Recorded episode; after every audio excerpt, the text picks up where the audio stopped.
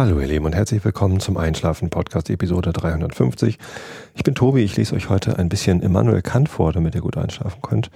Davor gibt es den Rilke der Woche. Der ist heute mal wieder besonders lustig. Ich hoffe, dass ich dabei nicht lachen muss beim Vorlesen. Es geht mir manchmal beim Testlesen so.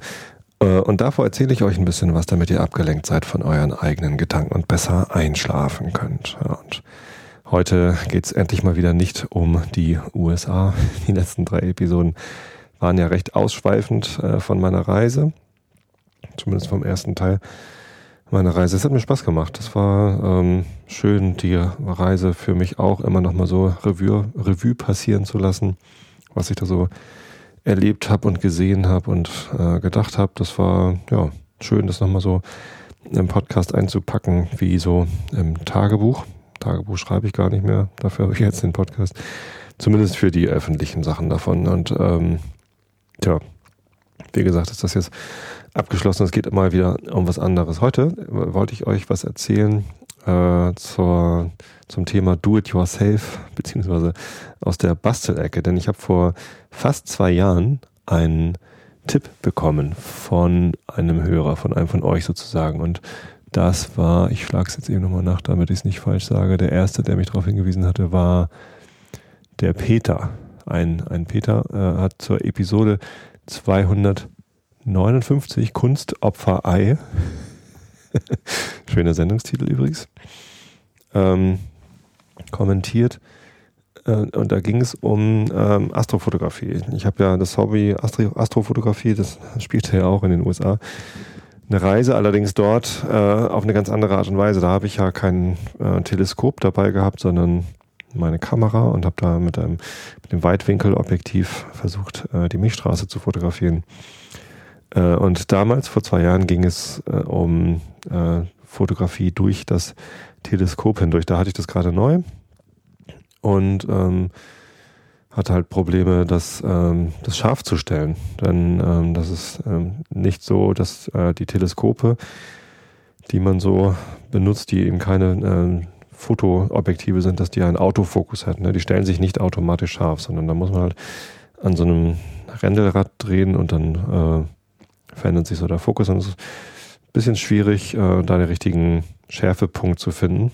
Ihr kennt das vielleicht, auch wenn ihr noch nie durch ein Teleskop geguckt habt, von einem Mikroskop. Das ist ja so ähnlich, ne? Wenn man da so durchguckt, dann äh, hat man an der Seite so ein Drehrad und dann muss man halt genau auf die richtige Stelle fokussieren und ähm, ja, ich, ich bin immer wieder überstaunt, äh, immer wieder erstaunt, dass es so ist. Darüber bin ich erstaunt, dass es da nicht diesen ähm, Effekt gibt bei Fotoobjektiven. Wie heißt denn der Punkt? Da gibt es so einen Punkt, ab dem alles äh, scharf ist. Fokal, irgendwas. Wie heißt denn das? Hyper, Hy Hyperfokalpunkt heißt der. Ähm, der liegt, der ist abhängig von der Blende, Blendenöffnung und der Brennweite. Ähm, und wenn man dann das Objektiv auf diese Entfernung stellt, ist alles dahinterliegende scharf.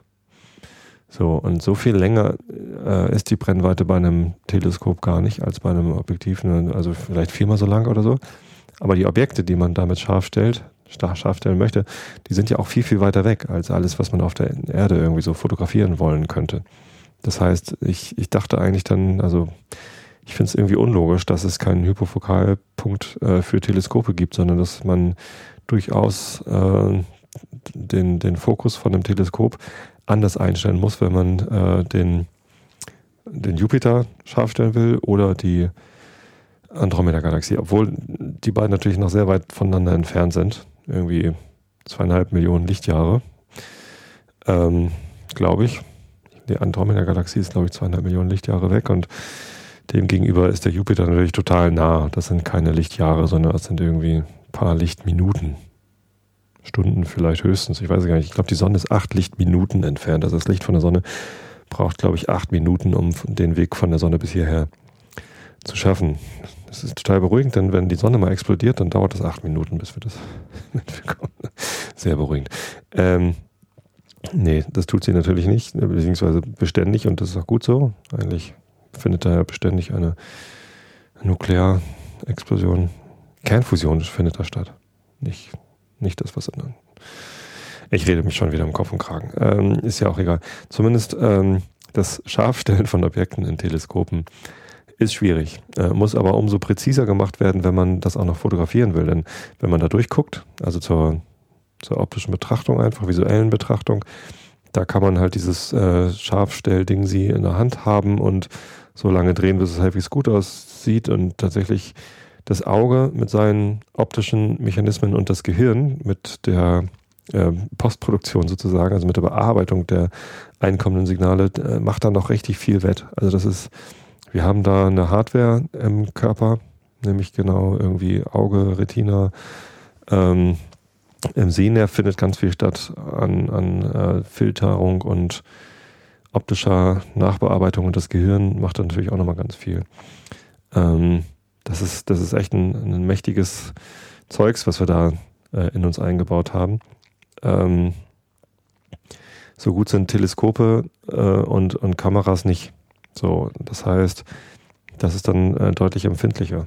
Zum Beispiel atmosphärische Störungen. Wenn man durch ein Teleskop hindurch den, den, den Jupiter anguckt, dann kriegt man relativ schnell den Eindruck, ja, gut, das ist irgendwie ein scharfes Bild und ich kann hier irgendwie Wolkenbänder erkennen und wenn ich durch mein Teleskop durchschaue, dann habe ich äh, bei der visuellen Betrachtung ein viel schöneres Erlebnis, als wenn ich die Kamera anschließe und dann ein Foto mache. Das sieht meistens dann schlechter aus. Es ist nicht so scharf und es ist immer verschwommen.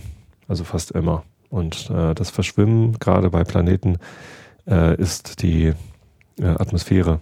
Also die, die, die Luft um die Erde herum sieht zwar aus dem All immer sehr dünn aus, aber wenn man da durch fotografiert, das ist halt dann doch immer Luft, die sich bewegt mit unterschiedlichen ähm, Luftfeuchtigkeitsanteilen und äh, Temperaturunterschied und so weiter.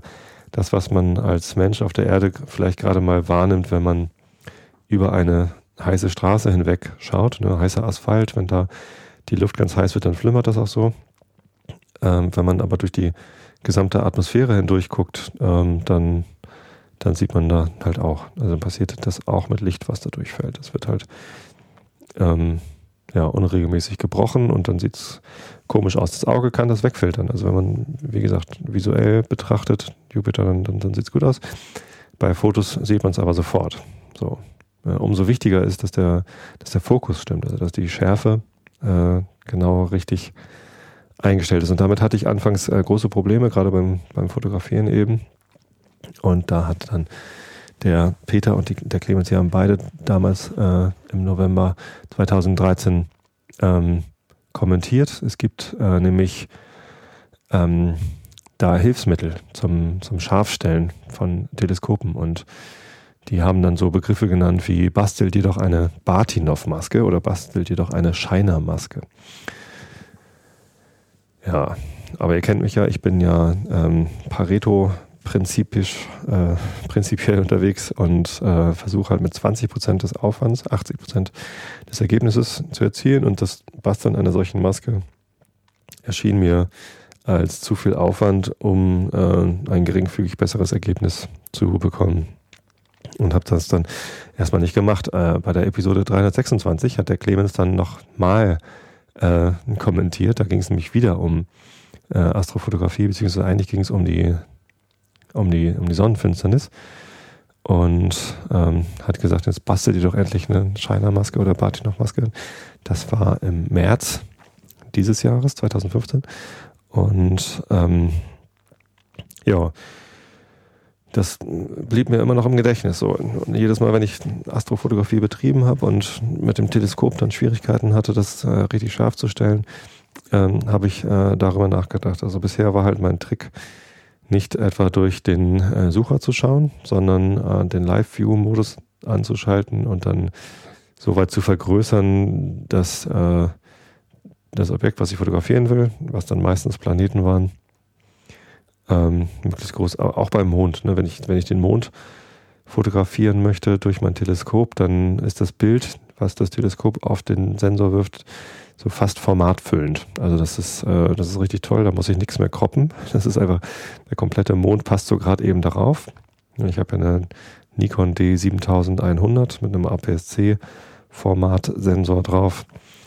Ähm, und ja, das mit der Brennweite des Teleskops gemeinsam passt das halt genauso sehr praktisch. Aber auch da mache ich das, dass ich mir eine möglichst kontrastreiche Stelle suche, also die, die Schattengrenze ähm, auf dem Mond, äh, wo dann die Krater irgendwie gut ausgeleuchtet sind, die vergrößere ich sehr stark mit dem äh, Zoom-Modus des Live-Views und kann dann da äh, die Schärfe einigermaßen einfach einstellen. Ähm, aber so richtig toll war es halt immer noch nicht. Und jetzt habe ich endlich mal gedacht, so Mensch, äh, wann war denn das? Letztes Wochenende? Ja, genau. Da hatte ich irgendwie eine Stunde Zeit und habe ich gedacht, komm, jetzt, jetzt machst du es einfach mal. Ähm, probier's mal aus, wie viel Aufwand das tatsächlich ist. So eine Bartinov-Maske kann man halt nicht einfach so ähm, im, im, Geschäft kaufen oder sollte man nicht, weil die, ähm, das Prinzip ist, man, man legt quasi eine, eine Lochmaske mit, mit ganz speziellen Schlitzen noch vorne auf das äh, vorderste optische Element des Teleskops drauf. Ähm, und dann hängt es natürlich sofort vom Teleskop ab. Ne? Und die Öffnung des Teleskops, also vorne der Durchmesser sozusagen, äh, ist der erste Faktor. Dann ist äh, die, die Brennweite des Teleskops, die muss ja damit nicht unbedingt übereinstimmen, ist ein zweiter Faktor. Und dann gibt es noch ganz viele andere Faktoren, von denen diese, äh, diese Maske äh, abhängt, wie die halt gestaltet sein sollte. Also wie lang die Schlitze, wo die Schlitze, wie dick die Schlitze und so weiter sind. Dafür gibt es Generatoren im Netz. Wenn man nach Bartinov, B-A-H-T-I-N-O-V, Maskengenerator sucht oder Mask Generator, ähm, dann findet man da sowas. Da gibt man seine Werte dann ein und dann kommt dann ein eine Datei raus, äh, mit der man äh, genau sich das dann, äh, dass man ausdrucken kann. Da muss man sich die halt entsprechend ausschneiden. So, bei mir, ich habe eine 5 Zoll Öffnung. Das ist äh, ziemlich genau so groß wie eine CD, also 12,7, 127 Millimeter, glaube ich, oder 125. Irgendwie sowas. Ähm, und genau, das musste ich dann ausdrucken und dann habe ich das erstmal in Papier äh, ausgeschnitten äh, mit einem Cuttermesser, da diese ganzen länglichen Schlitze, das ist ganz lustig. Also die, das ist quasi der, der Kreis, den man da ausschneidet, ist dann innen drin nochmal zweigeteilt. Auf der einen Seite sind lauter parallele Schlitze, wobei die, die Schlitze dann genauso breit sind wie die Stege zwischen den Schlitzen. Am besten guckt ihr es euch mal an. Also wenn, auf, wenn man auf der Wikipedia-Seite nach äh, den, den Wikipedia-Eintrag zur Bartinov-Maske anguckt, dann sieht man sowohl, wie so eine Maske typischerweise aussieht, als auch äh, in einem animierten GIF, äh, wie dann das, das Ergebnis hinterher aussieht. Das ist ganz witzig. Ja, und auf der anderen Hälfte des Kreises sind die so äh, V-förmig irgendwie, also so ein bisschen an, abgewinkelt. Ja, genau. Ähm, wie gesagt, in Papier erstmal vorgezeichnet. Dann hatte ich quasi eine Schablone. Und dann hatte ich hier noch liegen, ähm, auch wieder so ein Projekt, mit dem ich noch nicht weitergekommen bin, ähm, diese Alu, ähm, Alubleche von, von, von der Druckerei. Da hat mir mal jemand, ein, ein Hörer, auch einer von euch, hat mir so einen Stapel Alubleche vorbeigebracht, weil ich mir so ein Windrad bauen wollte. Das will ich auch immer noch. Ich bin da nur noch nicht dazu gekommen. Aber die Alubleche waren dabei und er hatte mir glücklicherweise eins mehr mitgebracht, als ich brauchte, äh, falls ich verschnitt habe. Und dieses ähm, eins mehr habe ich jetzt äh, verwendet, um mir daraus eine Bartinov-Maske zu schnitzen, denn ich hatte irgendwie keine, keine dickwandige ähm, Pappe da und so. Und da dachte ich, das ist ein tolles Material. Lichtundurchlässig ist es allemal und, und hält dann auch schön lange. Ähm, habe dann also mit der Schablone, die ich mir aus Papier dann ausgeschnitten hatte, das auf ähm, dieses Alublech aufgezeichnet. Und Alublech kann man eben auch so verarbeiten, dass man mit einem Cuttermesser eine Ritze reinmacht und dann so ein bisschen hin und her wickeln und dann, dann bricht das halt relativ leicht dort, wo man mit einem Cuttermesser einen, einen, eine Ritze vorgezeichnet hat. Ähm, das hat auch gar nicht so lange gedauert. Also es waren halt schon irgendwie weiß ich gar nicht, so 20 Schlitze, die ich da schneiden musste. Und das muss natürlich auch möglichst genau sein. Ich würde jetzt nicht sagen, dass ich da chirurgisch genau gearbeitet habe, aber habe mir schon Mühe gegeben, dass es nicht so komplett äh, kreuz und quer ist.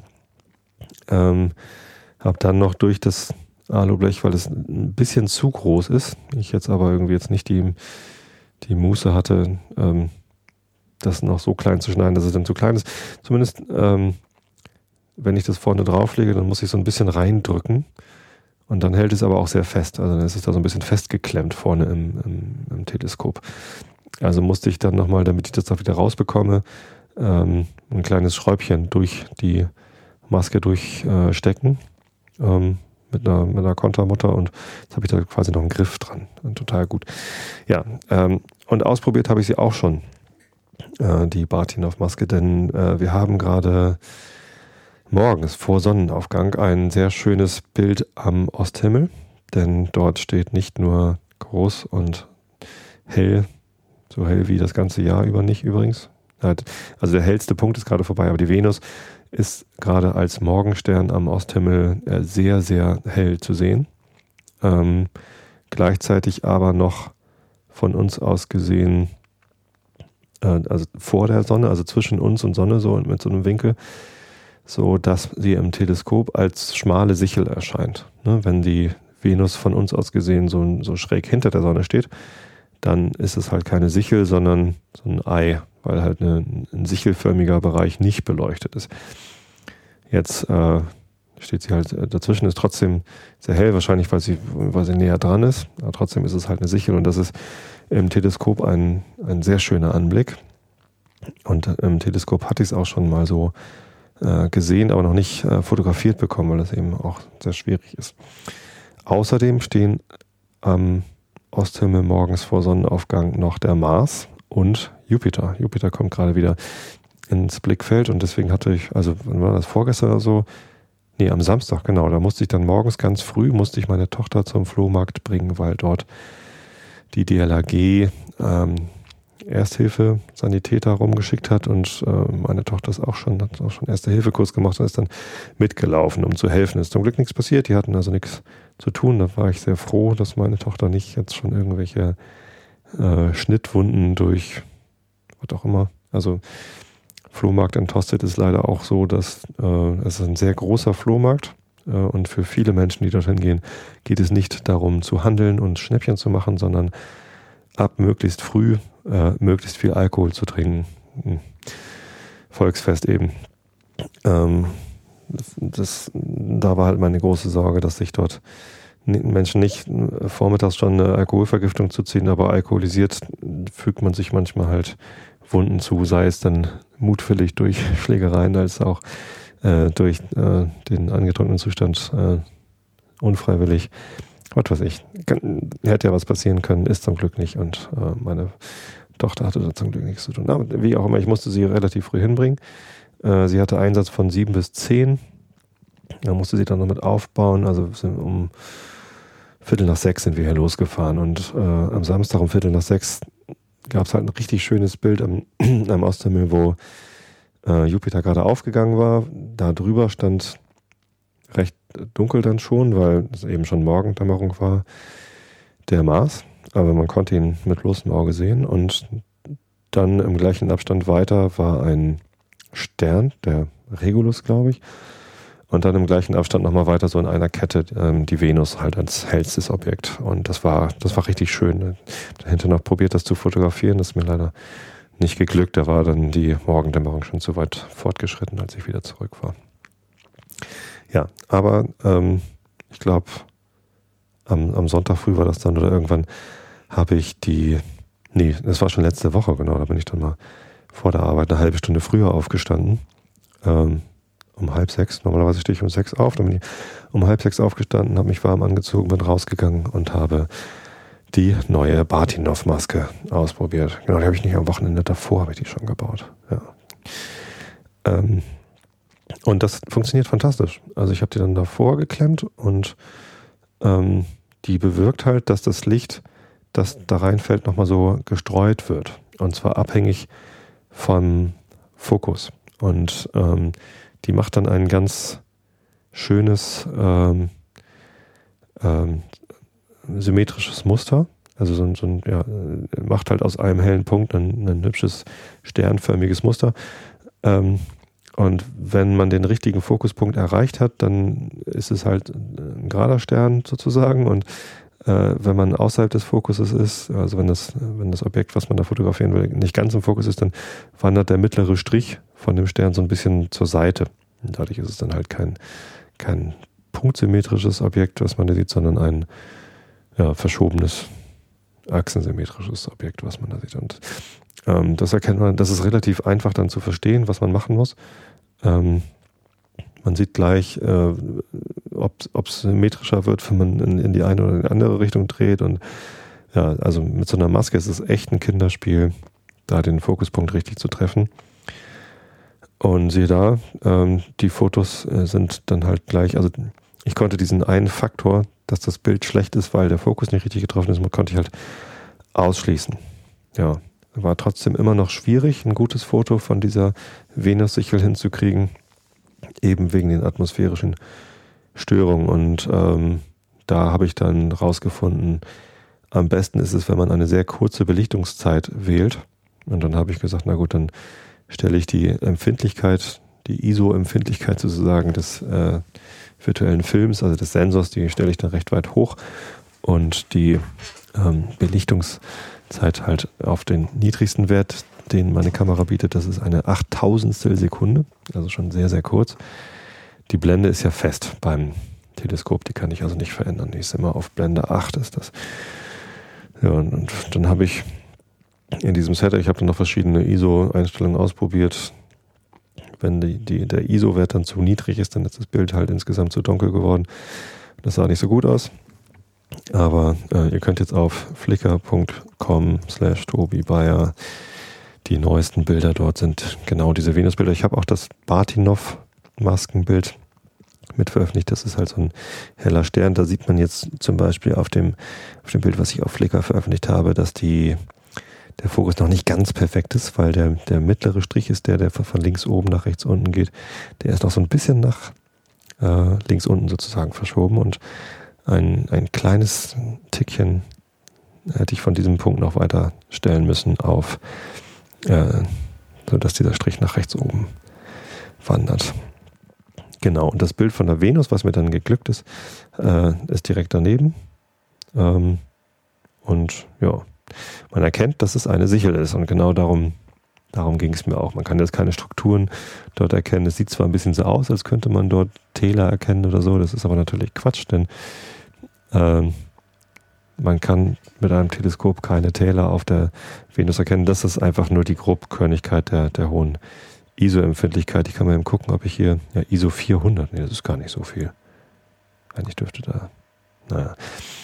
Wahrscheinlich musste ich dann in der in der Nachbearbeitung äh, in Lightroom noch ordentlich die Helligkeit hochdrehen oder so, dass, das, dass man sehen konnte. Ja, genau, wenn ich ISO 400 und damit das beste Bild geglückt ist, dann muss ich das wahrscheinlich machen, damit man es einigermaßen erkennen kann.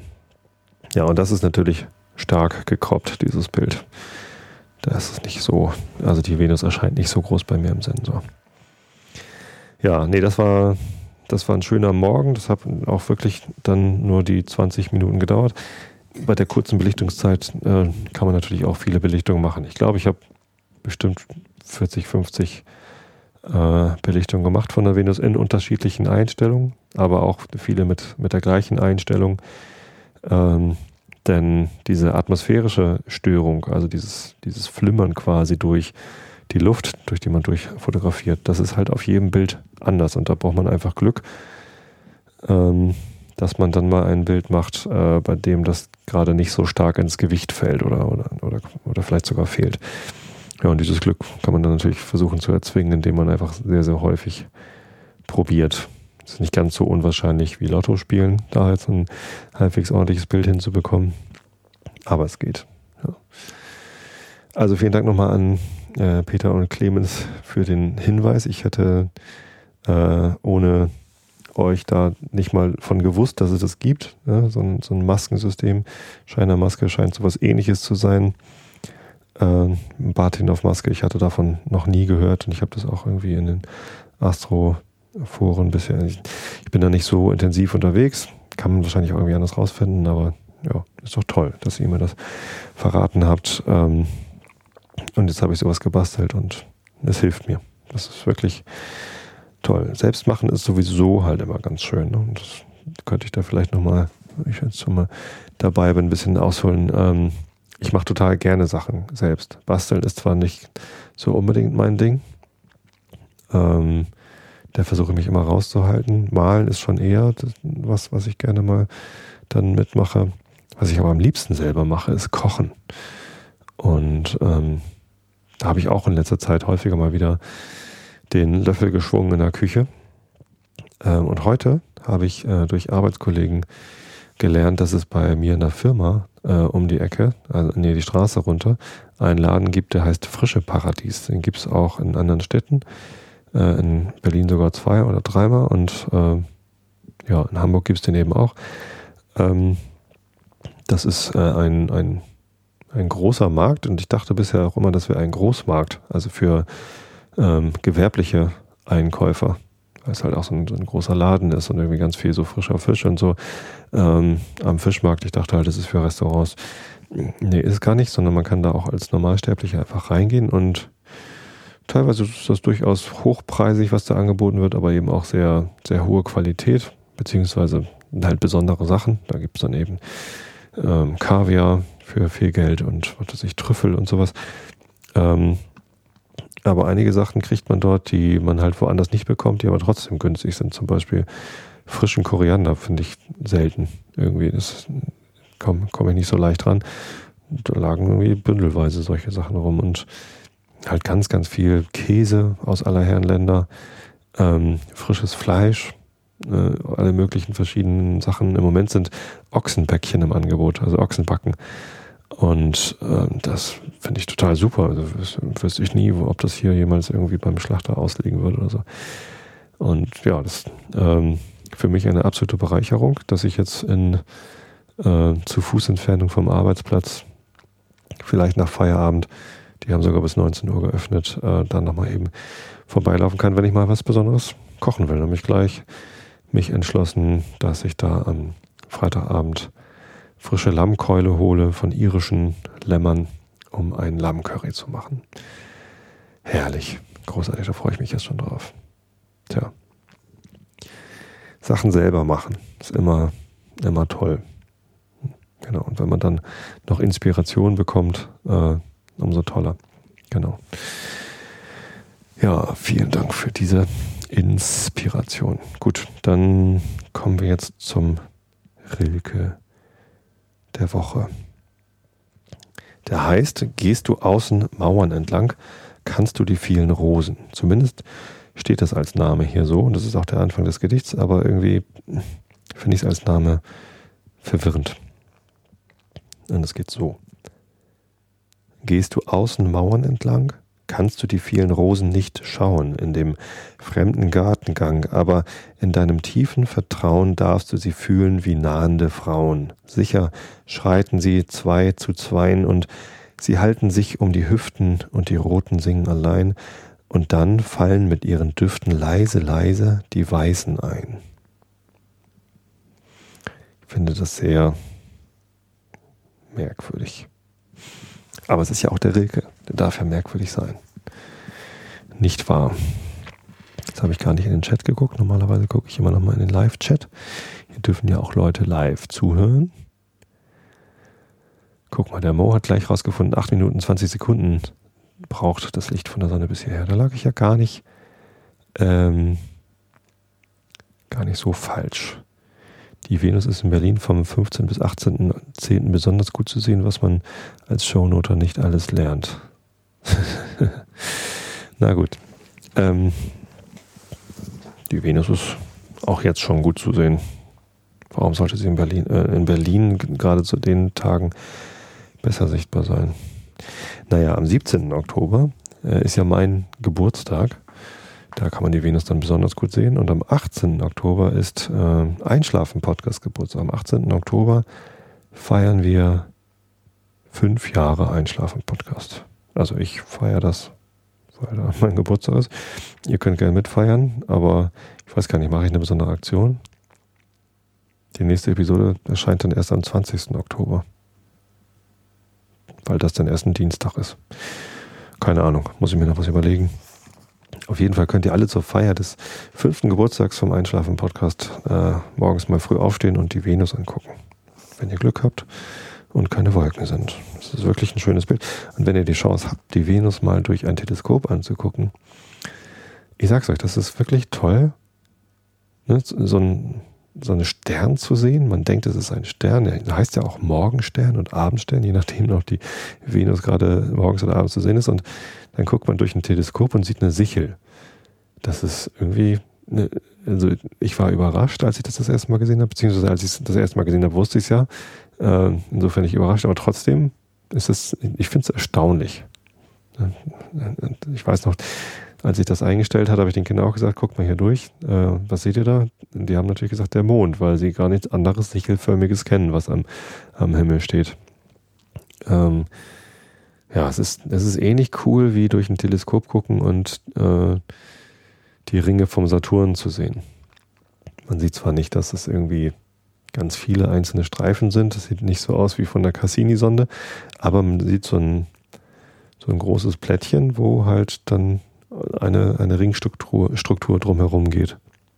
Ja, kommt natürlich auf das Teleskop an und die gesamte Optik, aber ähm, ja, ich fand das ich finde es immer wieder beeindruckend, wenn, wenn ich die Ringe vom Saturn sehe oder wenn ich die, die Monde vom Jupiter sehe oder das irgendwie, ja, die sind als helle Punkte am Himmel kaum zu unterscheiden von Sternen, die halt helle Sonnen sind, die ganz, ganz weit weg sind. Ne, man kann sie übrigens äh, dadurch unterscheiden, dass äh, Sterne funkeln, eben äh, durch den ganz langen Weg durch die Atmosphäre, die dieses von uns aus gesehen tatsächlich fast punktförmige Licht nimmt, im Vergleich zu dem doch äh, dickeren Lichtstrahlbündel, was die Planeten zu uns von der Sonne reflektieren.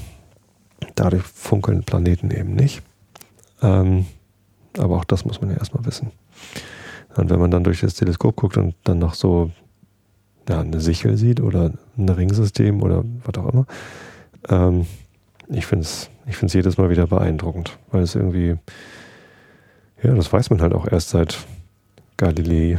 Oder, oder ja, der, der, war der Erste, ne? Der, der durch ein Teleskop die, die Monde vom Jupiter gesehen hat. Deswegen heißen die ersten vier ja auch die galileischen Monde. Ähm, und das ist halt irgendwie ja 600 Jahre her, oder was? 500, 600 Jahre. Gut, ist auch schon lange. Aber ich finde es immer wieder schön.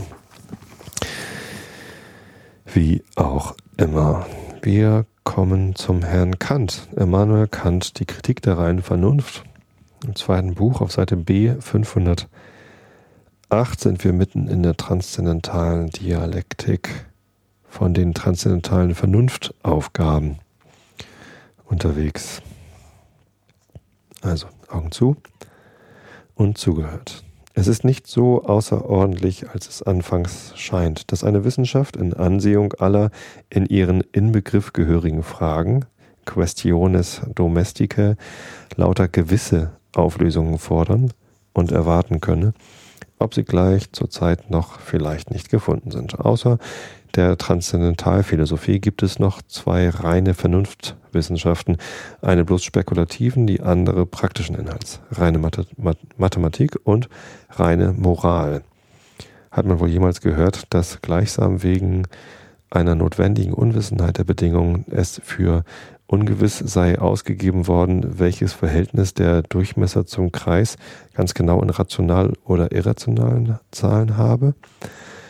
Da es durch erstere gar nicht kongruent gegeben werden kann, durch die zweite aber noch nicht gefunden ist, so urteilte man, dass wenigstens die Unmöglichkeit solcher Auflösung mit Gewissheit erkannt werden könne. Und Lambert gab einen Beweis davon. In den allgemeinen Prinzipien der Sitten kann nichts Ungewisses sein, weil die Sätze entweder ganz und gar nicht, äh, gar nichtig und sinnleer sind oder bloß aus unseren Vernunftbegriffen fließen müssen.